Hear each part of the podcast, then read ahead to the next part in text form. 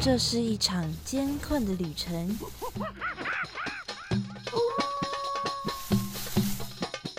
也是一场精彩绝伦的冒险。欢迎进入美好的动物世界，打开你的耳朵，用心感受。嘘，注意听，动物就在你身边。Animals 冒险王。你们准备好了吗？生活中处处是动物，只要你细细去发现，人人都是冒险王。欢迎收听世新广播电台 AM 七二九，每个星期三早上十一点十分的 Animals 冒险王，我是主持人 Head Cat 猫猫，又到了我们每周聊动物的时间啦。夏至哦，已经过了。最近呢，秋分也才刚过嘛，所以呢，现在就是要进入冬天的时候。虽然大家可能没有发现哦，不过太阳下山的时间呢，的确已经开始慢慢慢慢的越来越早，而太阳升起来的时间呢，也会慢慢的变晚。所以啊，等到之后呢，我们就会发现啊，早上被闹钟叫醒了之后，就会诶。外面的天还是暗的，而在早期的人家啊，都是依靠着公鸡的啼叫声来当做闹钟起床的。而公鸡啊，之所以会在天亮前啼叫，是因为它的生理时钟已经记住了天亮的时间，所以天亮前呢，它就会自己自动的清醒过来，然后大声的鸣叫，告诉大家说：“哎，我醒来了。”所以啊，随着太阳越来越晚升起，公鸡它的生理时钟呢也会慢慢的改变成越来越晚，也因此呢会越来越晚啼叫。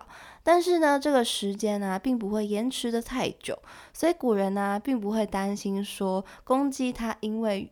晚一点啼叫而太晚起床迟到的这个问题哟，因为公鸡啊，它还是一样很早起的，这个啼叫的时间呢，并不会延迟的太久，是不是觉得很神奇呢？公鸡它会比我们早醒来，是因为它的生理时钟非常厉害的关系哦。猫猫我啊住在山上，所以也常常会被山上养鸡人家的公鸡的叫声给叫醒。算是一个蛮特别的体验啦，你就可以很明显的去体会到那个激昂的鸣叫声哦，真正就是划破早晨的那种响亮的叫声，就是一个唉被迫早起的 痛苦。好啦，不管是哪一方面，鸡呢都是我们生活中很重要的动物。但是今天要跟大家分享的，并不是我们平常常看到的那些公鸡、母鸡、小鸡们，而是生活在台湾更加特别的鸡哦。那么到底是哪些鸡这么特别呢？马上来进入我们的第一个单元喽！哇，那里有好多动物哦，真的哎，可是我一个都不认识哎。哎，有一只动物朝我们走过来了，该怎么办呢？别担心，看我的法宝！快点告诉我们吧，动物大百科。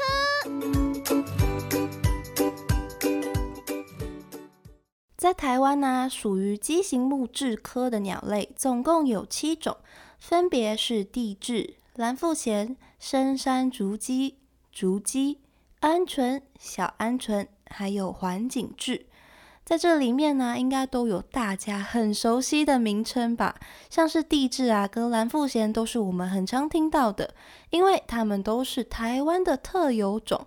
而且其实啊，我一开始并不知道它们跟我们一般会见到的鸡是同源的，我以为它们就是长得很漂亮的鸟，所以其实我还蛮惊讶，它们的身份其实是鸡的。不过鹌鹑呢，我倒是知道的，也是平常大家会比较常听到的，像是鹌鹑蛋啊等等的。那我们今天呢，就会从里面挑出一些比较特别的来跟大家分享。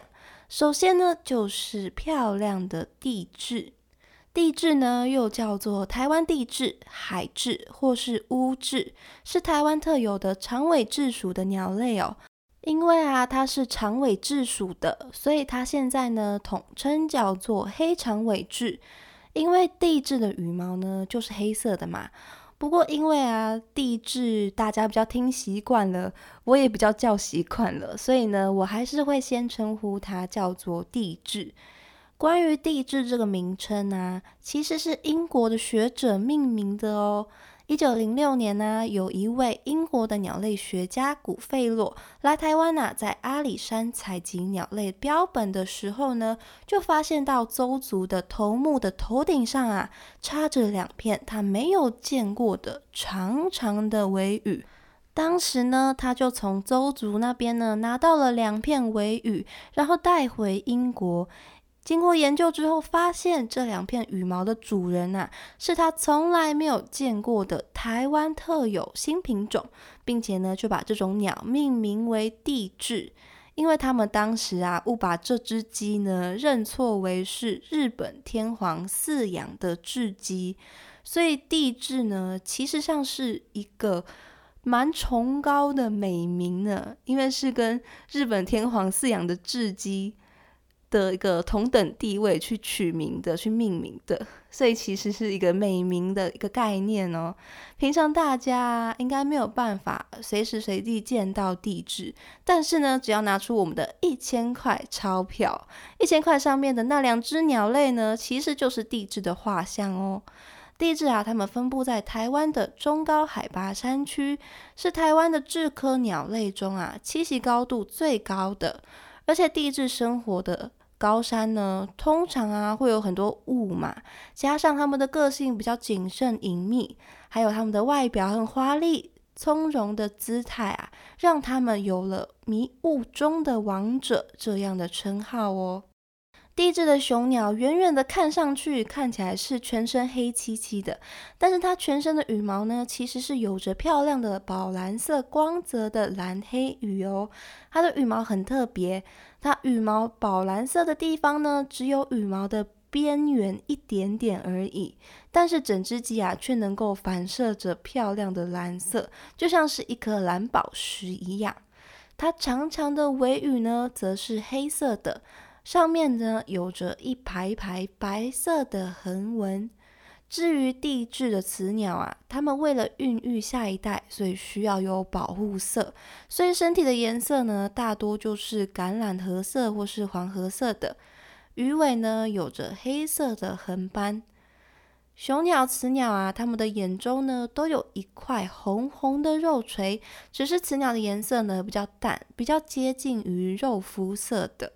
它们的脚呢是暗灰色或是绿褐色的。每年春天大概二三月的时候呢，是地质求偶的季节。这个时候，雄鸟眼周旁边的肉垂啊就会越来越红。而且它会来回的踱步哦，在雌鸟的身边走来走去，或者是呢高速的奔跑来展示它身上漂亮的羽毛。雄鸟还会跳追求的舞蹈，就是求偶舞哦。而且呢，它们甚至还会直接在雌鸟的面前振翅，就是想要吸引到雌鸟的注意。通常啊，雌鸟的身后呢都会有雄鸟相随。地质的领域性很强哦。如果地质夫妻一起出门觅食的话，公鸟呢就会负责提高警戒，保护低头觅食的雌鸟。如果有危险的时候呢，它就会马上开口提醒，然后它们就会一起逃跑。在春夏季节啊，食物比较多的时候呢，地质们啊就会啄食植物的新芽嫩叶；而秋冬的时候啊，植物就会比较少，它们就会啄食草籽啊、浆果或者是地衣等等的食物。另外啊，地质在繁殖期或者是遇到严冬的时候，也会吃蚯蚓、甲壳类昆虫、蚂蚁等等的生物来补充蛋白质。在繁殖期间呢，地质的领地意识会越来越高。如果是遇到其他的入侵者啊，雄鸟就会挺高胸部，高速的朝对方振翅，并且呢发出警告的声音，或者呢就会直接攻击对方。鸡的武器啊，就是它们的脚距，那个距呢就是距离的距。脚距呢，就是鸡爪它的四根爪子除外，还有另外一根有点像是大拇指感觉的。一根爪子 是长在鸡的脚环后方，不过啊，这根大拇指呢是非常尖锐，爪子非常锋利的哦，所以啊，鸡只要跳起来就可以用脚距去攻击到对方喽。而在四到八月的时候呢，就会进入地质的繁殖期，他们会选在岩石下方或者是其他比较隐秘的地方。用枯枝啊、落叶来筑巢下蛋，每一窝呢可以产下三到五颗蛋。而在地质妈妈他们努力下蛋的时候，这个时间同时呢也是蓝腹鹇们开始求偶的季节啦。蓝腹鹇他们求偶的方式哦，跟地质其实是很相像的，也都会围着。雌鸟呢，快速的绕圈圈，然后开始蹦蹦跳跳的跳起他们的求偶舞，展示它们漂亮的尾羽，然后也会对着雌鸟呢挺胸，快速的扇动翅膀，吸引雌鸟的注意。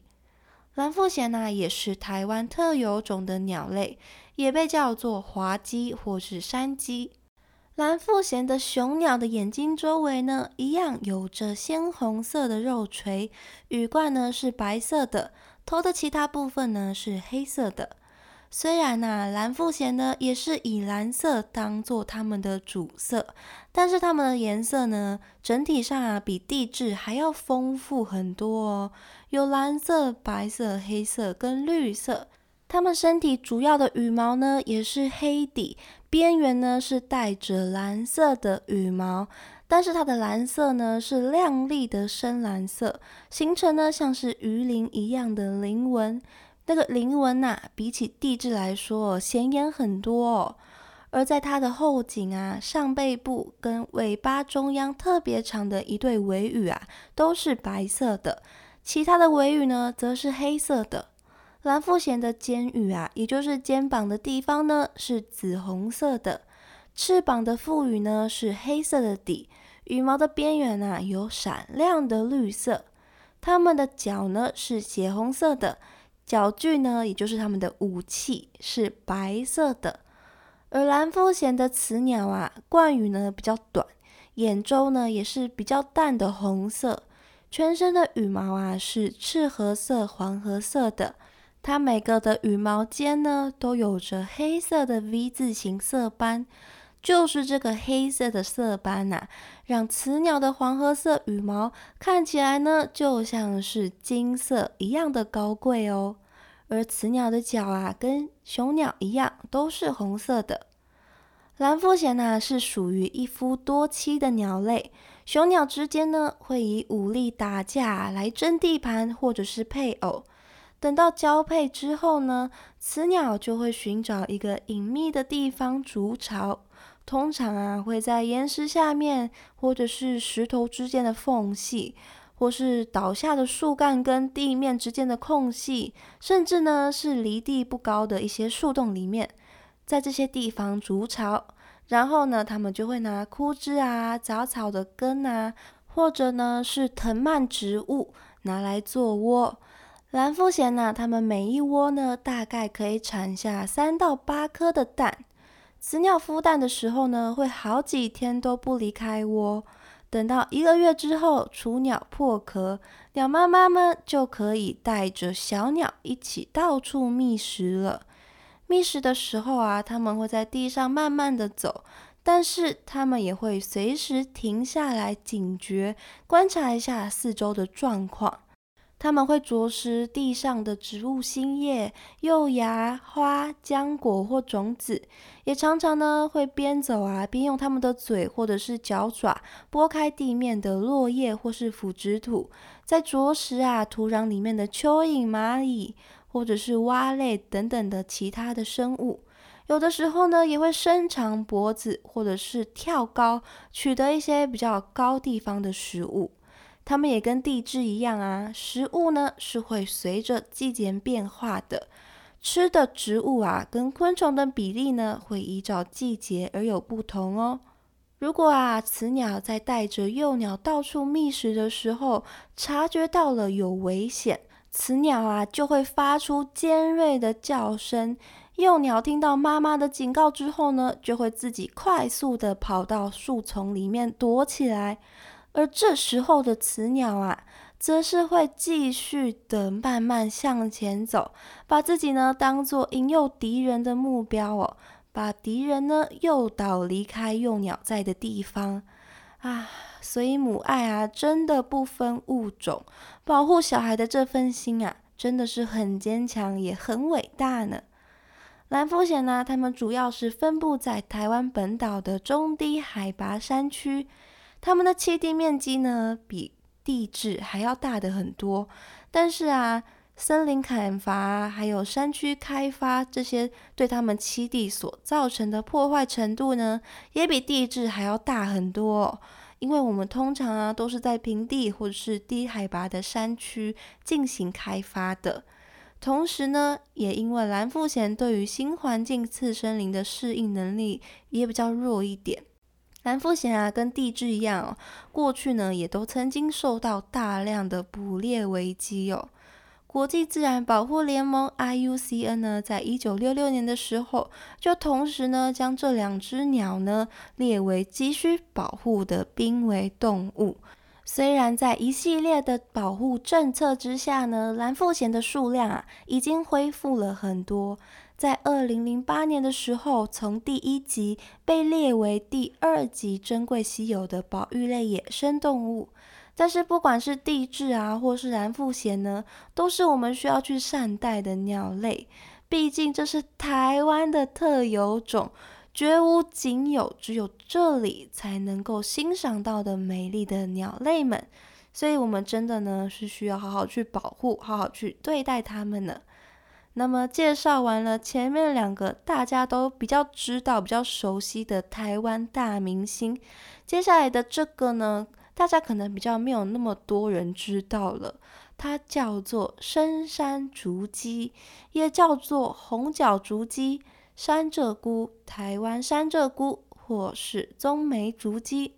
哎，听到了冠名“台湾”两个字，应该呢就可以猜到它也是台湾的特有种哦。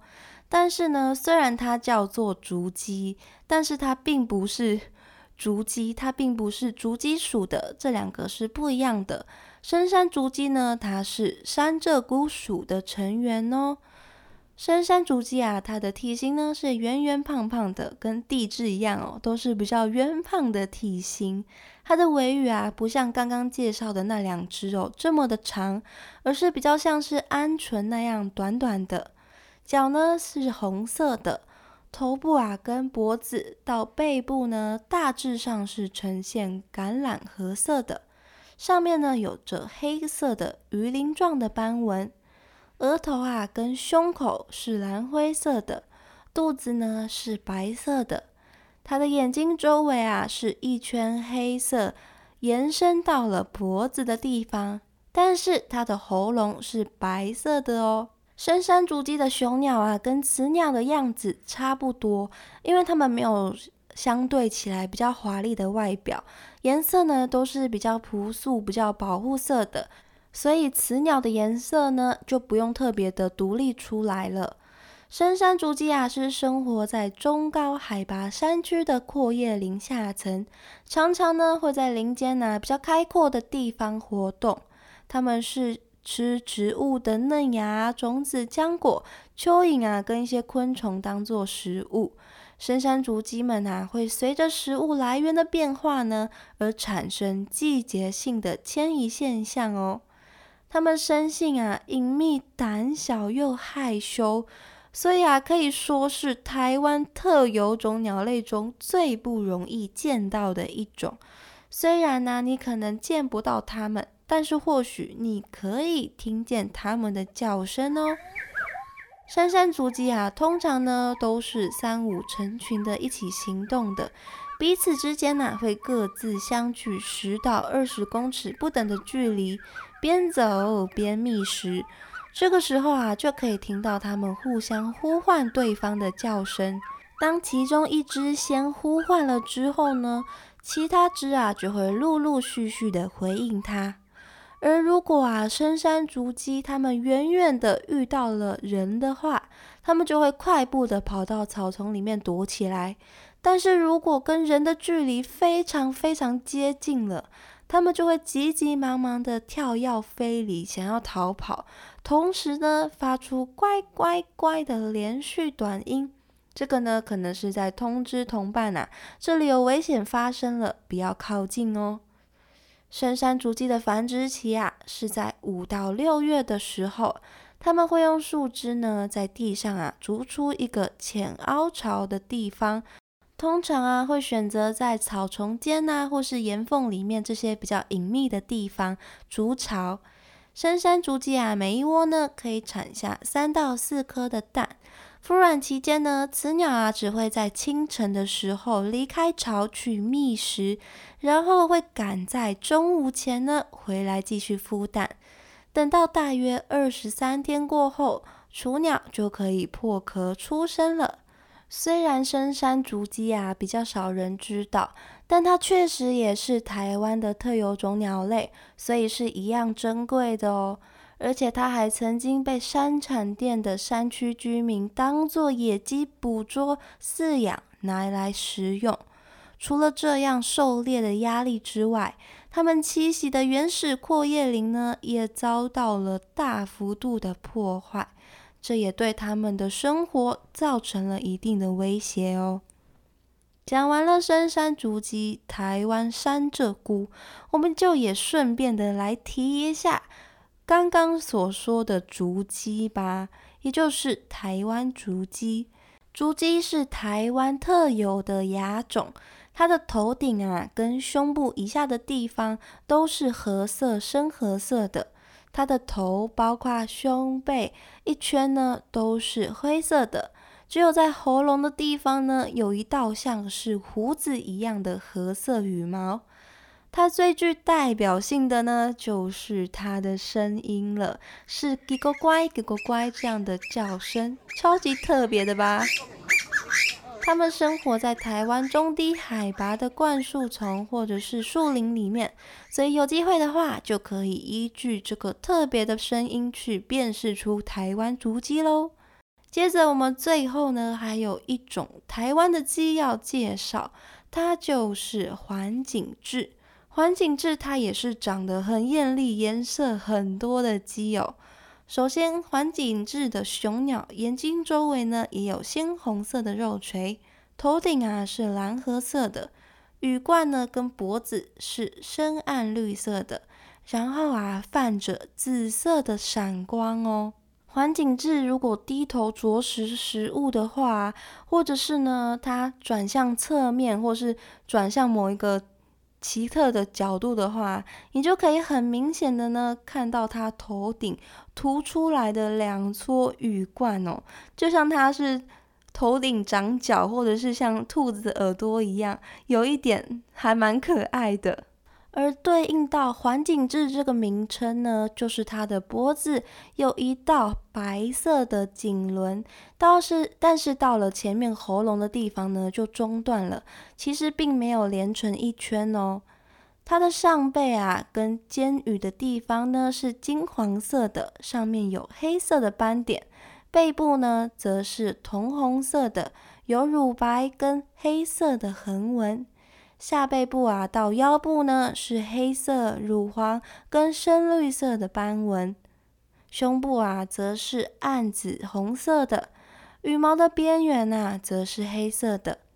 它的尾羽啊也是长长的，但是呢没有地质跟蓝腹鹇这么长。环景雉的尾羽啊是橄榄黄色的，左右两侧啊最边边的地方是红褐色的。尾羽上面有粗红褐色的横纹。好啦，关于环景雉的外表呢，大致上就是这样啦。我可能没有办法讲的这么细致、这么仔细哦。毕竟光是 感觉这样介绍，大家可能就已经听昏头了。环景致的颜色呢，比起蓝富贤来说，又更加复杂一层楼了。所以，如果想要好好欣赏环景致这个缤纷多彩的样貌哦，大家就可以上网查查看环景致长什么样子。不过好在啊，这么多颜色的只有雄鸟，雌鸟们呢就没有这么复杂了。环景致的雌鸟呢，体型比较娇小，身体呢是淡黄褐色的。脖子啊，跟胸羽呢有红褐色跟黑褐色的横斑；背部啊，跟翅膀还有肚子的侧边呢，则是布满了黑褐色的斑点。整只鸟哦，没有多余的颜色，就是保护色为主啦。只有在发情期的时候呢，眼周啊才会显现出一点发情的红色。环景致啊，它是台湾的特有亚种。在台湾呢，它分布在中部、南部跟花东纵谷地区的平原。北部呢，可能是因为平原比较少哦，所以就不常见到它们。它们生活在低平原地区干旱的荒野地，像是丘陵地啊、河床或者是河边的草丛的地方。还有像是平原的农田，像是甘蔗田、花生地或是地瓜地等等的旱作地，稻田里面呢也会发现到它们，甚至连果园啊或是公园里面也有它们的踪影哦。有的时候也会在疏林的灌丛里面看见。所以说啊，只要是有草地、有草丛的地方呢，几乎都可以成为它们的栖身之所。因此啊，艳丽的环景致呢，也有“草地明珠”这样的称号哦。也可以从他们生活的环境中啊，得知他们离我们是多么的接近啊。所以环景致也很常会跟农夫有互相吓到对方的情况发生。不过通常啊，都是环境智会先发现到我们，然后他就会快速的逃跑，或者是先蹲低身子哦，探查一下敌情。等到真的呢危机解除了之后，他才会慢慢的离开。如果真的在很危急的情况下，他会选择呢飞行离开。不过，虽然它飞得起来，但是它也不是很会飞，毕竟它是鸡嘛。所以，一定的距离内呢，它就会降落了。环景致啊，它常常呢会啄食植物的种子、嫩叶、新芽，甚至是花啊等等，它都会吃。还有田地里的谷物，甚至呢，它也会去果园里面啄食地上的芭乐啊等等的水果。蚯蚓昆虫呢，也当然是在他们的菜单里面喽。环景志呢，大约三月底开始就是他们的繁殖期。雄鸟啊，这个时候呢，就会提叫振翅来分化他们的地盘。如果有其他的雄鸟入侵呢，它们就会低头，像是猫咪炸毛那样蓬起它们全身的羽毛，让自己看起来更大只一点。等到入侵者啊离开之后呢，它们就会咻的马上变回原样，有的时候哦，甚至就会直接蹦蹦跳跳的开打。环境致求偶的时候呢，也是会到雌鸟身边绕圈圈，打开自己的尾羽哦，展示自己的羽毛。但是他们还有更特别的一招哦。如果想要寻找雌鸟的话，它就会发出一种专门呼唤雌鸟的叫声，跟雌鸟说：“这里有食物哦，快点来吃哦，我帮你留的。”环景致它是走这样一个暖男的路线哦，帮忙找早餐啊、午餐这样来获得雌鸟的芳心。等到他们找到心仪的雌鸟之后呢，雄鸟啊也会陪伴在雌鸟的身边，让它们安心的觅食。等到交配过后，雌鸟呢就会离开，选择隐秘的草生地来做巢。但是有时呢，也会将巢啊筑在未除草的果园啊、甘蔗园，或者是休耕中的草丛中。所以常常啊，也就会跟农夫啊相照面。每一窝呢，大概可以产下六到十二颗的蛋。雌鸟大概要孵蛋一个月的时间之后，雏鸟才会被孵化出来。原本环景致啊是在台湾很常见的野鸡哦，常常可以在农地啊或是山丘林地看到它们。但是由于草生地呢跟农地呀渐渐的开发成都市用地，而可以生活的农地啊，也常常是有喷洒农药的问题，导致它们就渐渐的变得稀少了起来。而且早期啊，还有一些进口的国外的品种要来进行饲养。这些外来种的鸡呢，跑到了野外之后，就会让台湾环境质的基因呢出现外来种的基因，这样长久的杂交下来哦，可能就会导致环境质的消失。现在啊，其实已经陆续有推出一些保护的政策，例如建造人造林地等等的，确保环境质有足够的生存空间呢，跟环境可以继续的跟我们共存在同一块地上。而除了台湾本岛之外啊，其实金门也有环境质的踪迹哦。但是台湾的跟金门的两个呢是属于不同的亚种。台湾本岛的环景雉啊是台湾的特有亚种，而金门的环景雉呢则是东华亚种的。它们外观上啊最大的不同在于，东华亚种啊它脖子上的白色颈圈呢是一整圈没有中断的，而台湾环景雉的白色颈圈呢则是有缺口的，是不连贯的。而且台湾环景雉的尖羽呢，是有一块白色的羽毛在的。东华亚种啊，则是整只鸡都是棕橘色的，并没有白色的那一块在身上。其他当然还有一些比较细部的不同，但是最明显可以辨别出这两种不同的特征啊，就是在于它们脖子跟尖羽的白色羽毛的部分啦。我们讲完了这几只台湾的特有种鸡，希望大家可以更认识到生活在我们身边的这些动物们，也更认识到哦，跟我们平常所理解的鸡，其实呢还有不一样的另一个面貌。